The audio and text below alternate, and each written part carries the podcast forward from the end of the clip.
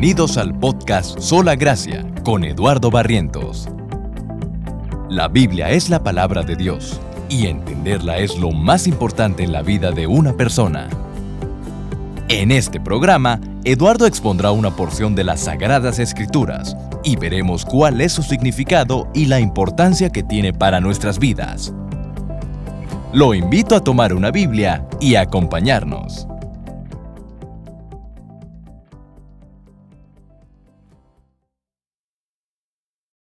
Por lo pronto vamos a regresar al Evangelio de Mateo. Por favor, en sus Biblias vamos a Mateo capítulo 9. Y voy a leer el día de hoy del versículo 1 hasta el versículo 8. Vamos a ver Mateo capítulo 9, versículo 1 al versículo 8. Y voy a leer otra sección paralela un poco más adelante. Subiendo Jesús en una barca, pasó al otro lado del mar y llegó a su ciudad.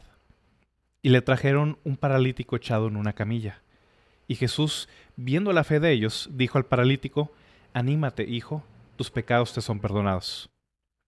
Y algunos de los escribas decían para sí, Este blasfema. Jesús, conociendo sus pensamientos, dijo, ¿por qué piensan mal en sus corazones? Porque ¿qué es más fácil decir? ¿Tus pecados te son perdonados? o decir, levántate y anda. Pues para que sepan que el Hijo del Hombre tiene autoridad en la tierra para perdonar pecados, entonces dijo al paralítico, levántate, toma tu camilla y vete a tu casa. Y levantándose el paralítico se fue a su casa. Cuando las multitudes vieron esto, sintieron temor y glorificaron a Dios que había dado tal poder a los hombres. A continuación, quiero leer, el pasaje paralelo que está en el Evangelio de Marcos. Vamos a Marcos capítulo 2. Voy a leer del versículo 1 hasta el versículo 12. Cuando Jesús entró de nuevo en Capernaum, varios días después, se oyó que estaba en casa. Y se reunieron muchos, tanto que ya no había lugar ni aún a la puerta, y él les explicaba la palabra. Entonces vinieron y le trajeron un paralítico llevado entre cuatro hombres. Como no pudieron acercarse a Jesús a causa de la multitud, levantaron el techo encima de donde él estaba, y cuando habían hecho una abertura, bajaron la camilla en la que estaba acostado el paralítico. Viendo Jesús la fe de ellos, dijo al paralítico, Hijo, tus pecados te son perdonados. Pero estaban allí sentados algunos de los escribas, los cuales pensaban en sus corazones, ¿por qué habla este así? Estaba blasfemando. ¿Quién puede perdonar pecados sino solo Dios? Al instante Jesús, conociendo en su espíritu que pensaban de esta manera dentro de sí mismos, les dijo, ¿por qué piensan estas cosas en sus corazones? ¿Qué es más fácil decir al paralítico? Tus pecados te son perdonados, o decirle, levántate, toma tu camilla y anda. Pues para que sepan que el Hijo del Hombre tiene autoridad en la tierra para perdonar pecados, dijo al paralítico, a ti te digo, levántate, toma tu camilla y vete a tu casa. Y él se levantó, y tomando el instante la camilla salió a la vista de todos, de manera que todos estaban asombrados y glorificaban a Dios diciendo, jamás hemos visto cosa semejante. Voy a hacer una oración para comenzar. Padre Celestial, te doy gracias, Padre, por esta oportunidad que tú nos permites nuevamente, Señor, de poder compartir tu palabra, Señor.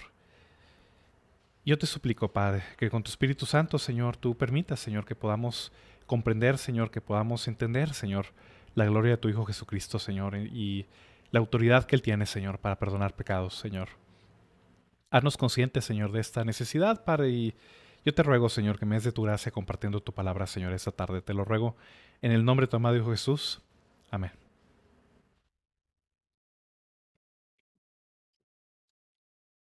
A mediados del siglo pasado hubo un estudio, un artículo muy conocido, aún hasta nuestros días, publicado por el doctor eh, Abraham Maslow. Maslow fue un psicólogo eh, americano muy reconocido.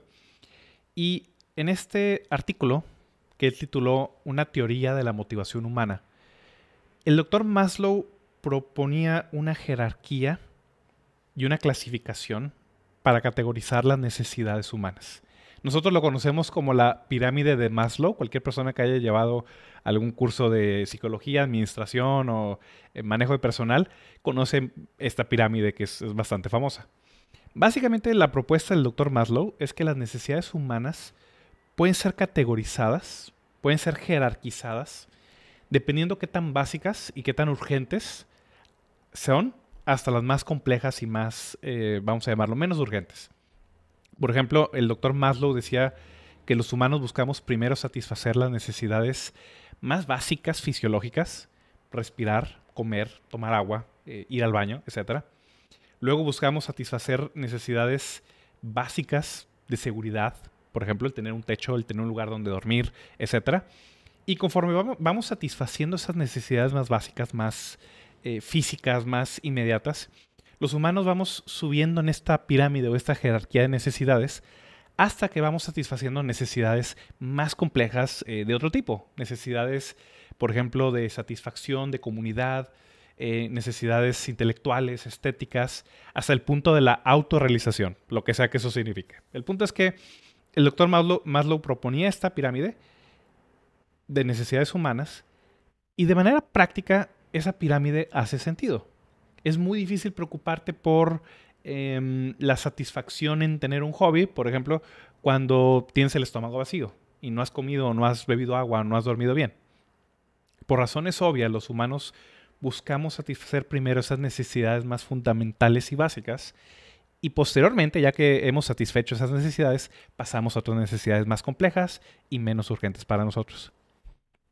Hay algo interesante, sin embargo, en todo esto, y es que un problema que tenemos todos es que muchas veces no sabemos evaluar de forma correcta la urgencia o la importancia de las necesidades que tenemos a veces pensamos que nos falta algo. En nuestra pirámide de necesidades mental, pensamos de que, bueno, ya tengo estas necesidades cubiertas y vamos tratando de ascender a la siguiente prioridad o a la siguiente necesidad que, pensamos que es más prioritaria para nosotros. Sin embargo, al no ser suficientemente sabios en, en esa categoría de necesidades, muchas veces pasamos por alto necesidades más importantes, más fundamentales, pensando satisfacer cosas menos importantes que esas. ¿A dónde voy con todo esto? Aquí en Mateo 9 vemos a un hombre que claramente tiene una necesidad física básica, inmediata y que además es una necesidad bastante terrible. Vemos a un hombre que está paralítico, no sabemos de cuánto tiempo, no sabemos si estaba recientemente paralizado o tenía varios años o, un tiempo eh, importante de esta manera. Es un hombre que está en una necesidad terrible, no puede valerse por sí mismo, él tiene que ser llevado en una camilla por cuatro amigos suyos. Y estas personas acuden al Señor Jesucristo para que el Señor Jesús sane a este hombre. Ellos llevan a esta persona con Jesús, lo vamos a ver a detalle a continuación, pero Jesús antes de resolver o antes de atender esa necesidad física por la cual ellos habían acudido, Jesús ve una necesidad más importante en este hombre y atiende esa necesidad primero antes de realizar el milagro físico de sanar a este paralítico. Esto nos muestra algo acerca de nosotros mismos y también nos muestra algo acerca del Señor Jesucristo. Y eso es lo que quiero que veamos esta tarde. Quiero ver primero la situación en la que se encontraba el paralítico. Vamos otra vez a Mateo 9, versículo 1 y 2. Dice de esta manera. Subiendo Jesús en una barca, pasó al otro lado del mar y llegó a su ciudad. Y le trajeron un paralítico echado o acostado en una camilla. Un poquito de contexto. A este punto del Evangelio de Mateo, Jesús ya lleva aproximadamente un año o año y medio enseñando, predicando y sanando enfermos. Otra vez, si vamos a Mateo capítulo 4, versículo 23 al 25, podemos ver el resumen de este ministerio del Señor Jesús en Galilea. Dice Mateo 4, 23, Jesús iba por toda Galilea enseñando sus sinagogas, proclamando el Evangelio del reino y sanando toda enfermedad y toda dolencia en el pueblo. Se extendió su fama por toda Siria y traían a él todos los que estaban enfermos, afectados con diversas enfermedades y dolores, los endemoniados, epilépticos y paralíticos, y él los sanaba. Y los siguieron grandes multitudes, de Galilea, Decápolis, Jerusalén y Judea, y del otro lado del Jordán. En ese punto de la historia, Jesús regresa, había salido durante un tiempo de Capernaum, que era su base de operaciones, Mateo le llama su ciudad, no porque él se hubiera criado allí, él se crió en Nazaret, pero la mayor parte de su tiempo en Galilea estuvo en Capernaum. Dice que regresó a su ciudad y estuvo enseñando en aquella región. La fama del Señor Jesucristo iba subiendo, iba creciendo de tal manera que grandes multitudes venían para escucharlo. El Evangelio de Marcos nos da esos detalles eh, de esa ocasión en específica. Por ejemplo, en Marcos capítulo 2 menciona en el versículo 2 que se reunieron muchos, tanto que ya no había lugar ni aún a la puerta, y él les explicaba o les enseñaba la palabra. Muy seguramente Jesús tenía la costumbre de hospedarse en la casa de Simón Pedro. Simón Pedro vivía en Capernaum, ahí es donde él estuvo hospedado y donde, eh, si recuerdan unos capítulos anteriores, vimos cómo él sanó a la suegra de Simón Pedro. Muy seguramente era la casa de Pedro y de Andrés. Jesús está enseñando, viene una gran multitud de personas, ya no caben ni aún en la puerta, entonces probablemente había una fila de personas afuera esperando, si no entrar, al menos escuchar algo desde afuera. Jesús está enseñando como él acostumbraba hacerlo en aquella situación, y entonces traen a un hombre paralítico. Mateo, y lo he mencionado en otras ocasiones, es bastante breve. Mateo, más que ver los detalles, busca eh, enfocarse en el meollo de la situación el Evangelio de Marcos nos da un poco más de detalles. Por ejemplo, en el Evangelio de Marcos dice el versículo 3, capítulo 2, versículo 3. Entonces vinieron y le trajeron a un paralítico llevado entre cuatro hombres. Este hombre estaba postrado, no podía moverse por sí mismo. Tenía que ser llevado por cuatro personas, que son, probablemente lo más seguros que eran amigos de él, por razones obvias. Dice el versículo 4 que como no pudieron acercarse a Jesús a causa de la multitud, levantaron el techo encima de donde él estaba y cuando habían hecho una abertura, bajaron la camilla en que estaba acostado el paralítico.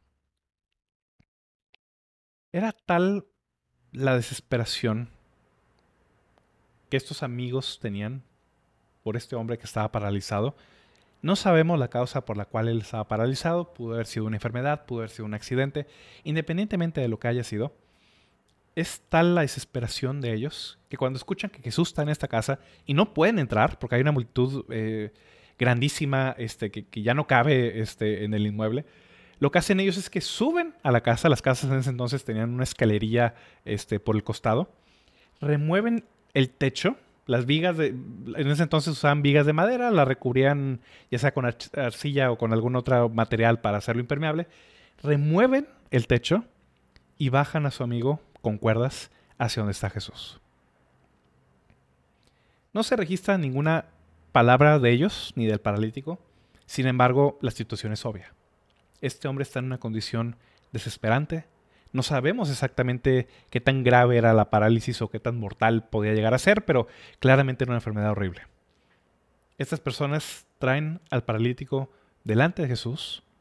No se menciona palabra de ellos ni del paralítico, pero es obvio el motivo por el cual lo están llevando. Jesús hasta este punto se ha hecho famoso precisamente por sanar a personas de todo tipo de enfermedad y de dolencia. Bajan a este hombre por el techo, lo ponen enfrente de Cristo, pero antes de atender esa necesidad física, que era la razón obvia y primaria por la cual lo traen a este hombre ante Jesús, Jesús ve a este hombre y él que conoce los pensamientos de todos, ve una necesidad primordial, una necesidad más fundamental que tenía que ser resuelta, que tenía que ser cubierta antes de que este hombre pudiera ser sanado. Vemos la condición externa, física en la que se encontraba este hombre en estos versículos, y Jesús hace un llamado, hace una declaración que nos muestra su necesidad más profunda, espiritual, que tiene esta persona. Vamos a ver el perdón que ofrece el Salvador. Vamos a regresar a Mateo 9, versículos 2 y 3. Le trajeron un paralítico que estaba echado en una camilla, y Jesús, viendo la fe de ellos, dijo al paralítico, Anímate, hijo, tus pecados te son perdonados. Y algunos de los escribas decían para sí, este blasfema. Antes de que Jesús atendiera la causa primordial por la que estos hombres habían venido, bajan al paralítico delante de él y las primeras palabras que salen de la boca del Señor son las siguientes. Anímate, ten ánimo, hijo, tus pecados te son perdonados. De una manera tierna, de una manera amorosa, de una manera personal, Jesús se dirige a este hombre que está convaleciendo, que está sufriendo esta parálisis, esta enfermedad, y da unas primeras palabras de aliento y de ánimo al corazón de esa persona. Ten ánimo, ten consuelo, hijo. Es una manera tierna de referirse a este hombre. Tus pecados te son perdonados. Uno podría pensar que las palabras de Jesús, si bien intencionadas, pueden ser algo insensibles. ¿no? Uno puede pensar, este hombre está sufriendo algún tipo de este padecimiento, este dolor de la parálisis, porque estas son las primeras palabras que el Señor le dice. Tus pecados te son perdonados. No pudo haber sanado primero a la persona y luego haber atendido eso. Otra vez nos podemos topar con el problema que ponemos las necesidades en el orden equivocado. Sí, la enfermedad es, es un agobio para las personas, es un agobio para el alma, especialmente cuando es constante, cuando es grave como en esta situación. Sin embargo, la palabra de Dios nos muestra que hay un agobio, que hay un problema más grande, más fundamental en todos nosotros, que es el problema del pecado y de la culpa. Lo podemos ver, por ejemplo, en los Salmos. Si recuerdan el Salmo 32, el rey David describe la condición de un corazón lleno de culpa, lleno de, culpabilidad, de temor por el pecado. Dice el rey David en el Salmo 32, versículos de 3 al 5. Mientras callé mi pecado, mi cuerpo se consumió con mi gemir todo el día, porque día y noche tu mano pesaba sobre mí, mi vitalidad se desvaneció con el calor del verano, te manifesté mi pecado y no encubrí mi iniquidad. Dije, confesaré mis transgresiones al Señor, y tú perdonaste la culpa de mi pecado. También más adelante en el Salmo 51, el rey David declara otra vez el peso de la culpa del pecado sobre su alma. Dice el Salmo 51, versículo del 4 al 9. Contra ti, contra ti solo he pecado, y he hecho lo malo delante de tus ojos, de manera que eres justo cuando hablas y sin reproche cuando juzgas. Yo nací en iniquidad, y en pecado me concibió mi madre. Tú deseas la verdad en lo más íntimo, y en lo secreto me harás conocer sabiduría. Purifícame con hisopo y seré limpio. Lávame y seré más blanco que la nieve. Hazme oír gozo y alegría, haz que se regocijen los huesos que has quebrantado. Esconde tu rostro de mis pecados y borra todas mis iniquidades. La enfermedad es horrible, la enfermedad es terrible y, no quiero en absoluto minimizar nada de eso. Pero hay un peso y una condición peor para una persona que la condición de una enfermedad. Una enfermedad puede ser aliviada y cada vez los humanos nos hacemos mejores haciendo eso.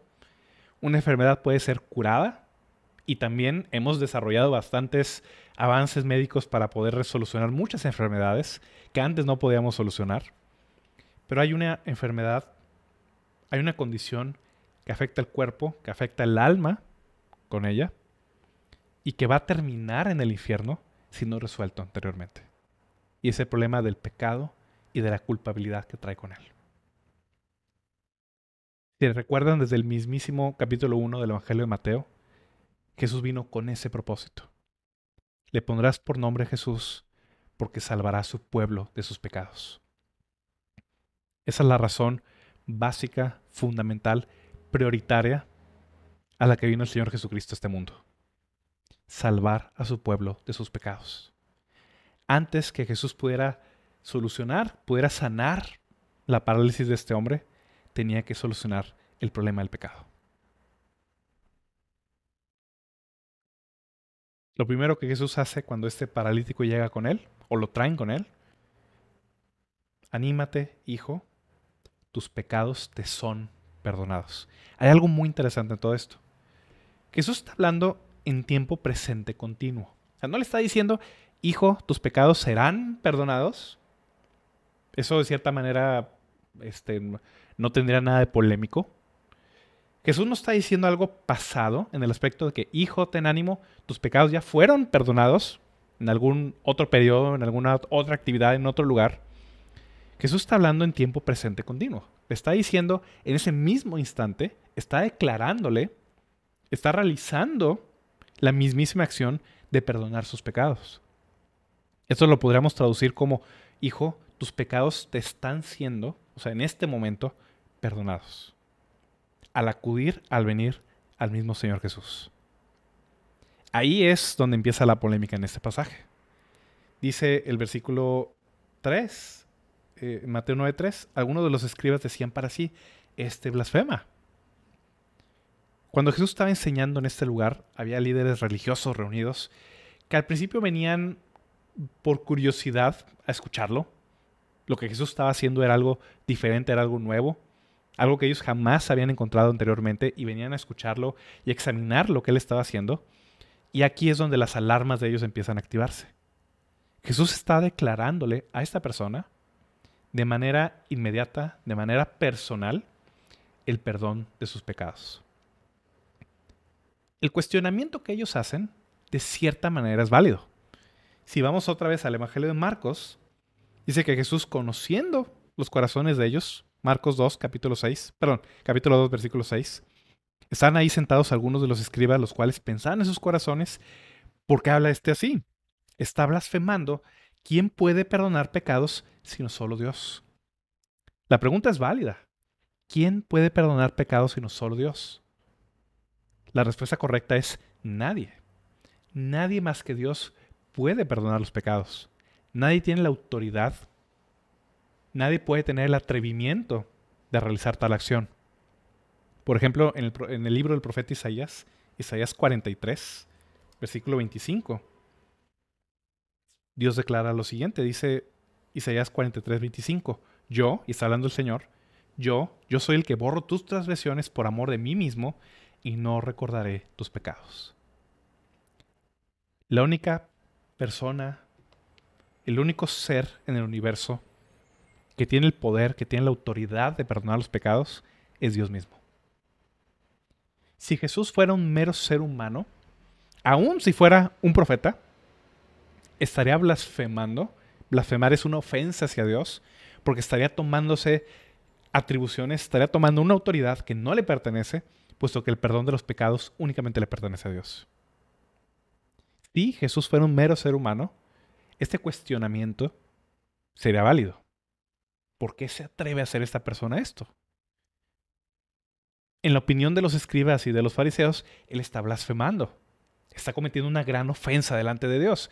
¿Quién puede tener el atrevimiento de perdonar pecados si no es Dios mismo? Y ahí está el meollo del asunto. ¿Quién es Jesús? ¿Qué autoridad tiene Él para hacer tal cosa? Y esa es precisamente la cuestión que Jesús ataca a continuación. Regresando otra vez a Mateo 9, Dice el versículo 4, Jesús conociendo sus pensamientos, a la persona a la cual nada le es oculto, sabiendo lo que ellos pensaban, les dijo, ¿por qué piensan mal en sus corazones? ¿Por qué están evaluando esto que estoy haciendo de forma incorrecta? Porque sí, si Jesús fuera un mero ser humano, esto sería una blasfemia. Pero aquí está el medio del asunto. Porque Jesús les hace este, este cuestionamiento o este reto, versículo 5. Porque ¿qué es más fácil decir? tus pecados te son perdonados, o decir, levántate y anda. Jesús sabiendo el reto mental que ellos tienen para con Él, conoce sus pensamientos y les devuelve la pregunta. ¿Qué es más fácil decir? ¿Tus pecados te son perdonados? O decir, levántate y anda. De cierta manera la respuesta es obvia. Es mucho más fácil decir tus pecados te son perdonados porque tal declaración no hay manera de comprobarlo. No hay forma visible, física, este, evidencial que uno pueda este, tomar para decir que lo que este hombre está haciendo es correcto. Es muy fácil decir tus pecados te son perdonados. No significa que uno tenga la autoridad para hacerlo. Simplemente es fácil decirlo. ¿Cómo compruebas el peso de las palabras que estás diciendo? Jesús les devuelve el reto. ¿Qué es más fácil decir? Tus pecados te son perdonados o decirle al, decirle al paralítico, levántate y anda. Obviamente decirle al paralítico, levántate y anda, es lo más difícil, al menos experimentalmente hablando, porque es evidente si lo que estás diciendo es correcto o no. Ese es el meollo del asunto nuevamente. ¿Quién es Jesús? y cómo comprueba, cómo demuestra la autoridad que tiene para perdonar los pecados. ¿Cuál es la conclusión a la que Jesús llega? Versículo 6. para que sepan que el Hijo del Hombre tiene autoridad en la tierra para perdonar pecados, entonces dijo el paralítico, levántate, toma tu camilla y vete a tu casa. Para demostrar su autoridad para perdonar pecados. Otra vez, todo el ministerio terrenal del Señor Jesucristo apunta, demuestra quién es Él. Él es el Hijo unigénito del Padre, enviado a este mundo para salvar a los pecadores. Es en el Señor Jesucristo en quien está la autoridad, está el poder, está la facultad y más importante, está el deseo de perdonar los pecados. Para que sepan que el Hijo del Hombre tiene autoridad en la tierra para perdonar pecados, le dice al paralítico, levántate, toma tu camilla, la misma camilla en la que fue bajado, ahora la vas a tomar tú e ir de tu casa. Versículo 7. Y levantándose, el paralítico se fue a su casa. Pero cuando las multitudes vieron esto, sintieron temor y glorificaron a Dios que había dado tal poder a los hombres. ¿A dónde voy con todo esto? Esta historia, este relato del paralítico, nos muestra dos cosas. Nos muestra quiénes somos nosotros y nos muestra quién es Jesús. Si tú estás escuchando esto, muy seguramente espero, espero que estés bien, que no estés, para, no estés en una condición eh, como el paralítico, que estés postrado, que tengas alguna enfermedad terrible, no lo sé. Pero aun si no lo estuvieras, aun si tú estuvieras sano, aun si tú no tuvieras la misma condición en la que él estaba, todos nosotros tenemos la misma necesidad básica y fundamental que tenía este hombre. Dice la Biblia que todos hemos pecado y por lo tanto estamos separados, estamos destituidos de la gloria de Dios. Al igual que este hombre paralítico, tú y yo tenemos la misma necesidad de perdón de los pecados. No importa qué tan cómoda sea tu vida, no importa qué tan bien te esté yendo en este momento, qué tan sano estés, qué tan próspero vaya tu inicio de 2022. Si tus pecados no han sido perdonados, el problema del pecado va a continuar hasta que eventualmente te va a llevar al infierno. Tú y yo, al igual que el paralítico, necesitamos el perdón de los pecados. Y esto nos lleva a la segunda evidencia o al, segundo que esta historia nos enseña, a quién tenemos que acudir. El Señor Jesucristo es el único que tiene autoridad para perdonar los pecados. Esa es su labor, a eso vino a este mundo. Vino a buscar y a salvar a aquellos que estaban perdidos. Cuando Jesús vio al paralítico, dice que vio la fe de ellos. Casi seguro, seguramente se refiere tanto a los amigos como al mismo paralítico. Y al hacer eso, atendió la necesidad más importante, más fundamental que tenía este hombre. Lo mismo puede hacer el Señor Jesucristo contigo. Si tú acudes a Él con fe, si acudes a Él con arrepentimiento, si buscas el perdón de los pecados, tú lo puedes encontrar a través de Jesucristo. Si tú lo aceptas en tu corazón, si tú lo recibes como tu Salvador, tú también vas a recibir ese perdón de los pecados, aquí y ahora, por la obra del Señor Jesucristo. Voy a hacer una oración para terminar. Padre Celestial, Señor, pues dice tu palabra, Señor, que de tal manera amaste al mundo, Señor, que enviaste a tu único Hijo, Señor, para que todo aquel que en él cree no se pierda, sino que tenga vida eterna, Señor.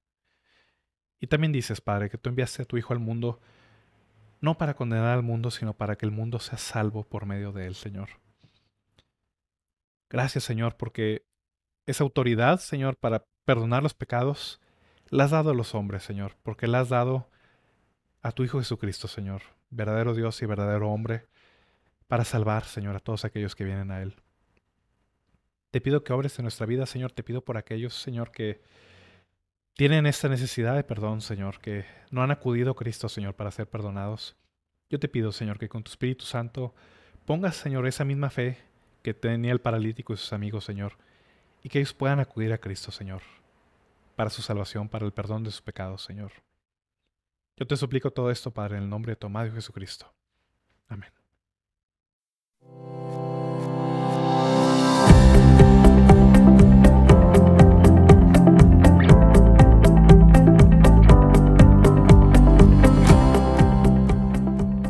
Gracias por escuchar este episodio. El objetivo de Sola Gracia es ayudar a la iglesia hispanoamericana con enseñanza bíblica de calidad, que sea fiel a la palabra de Dios y a la sana doctrina. Si este programa te fue de bendición, puedes compartirlo a tus amigos, familiares o compañeros de trabajo a través de WhatsApp, Twitter o Facebook. Que Dios los bendiga.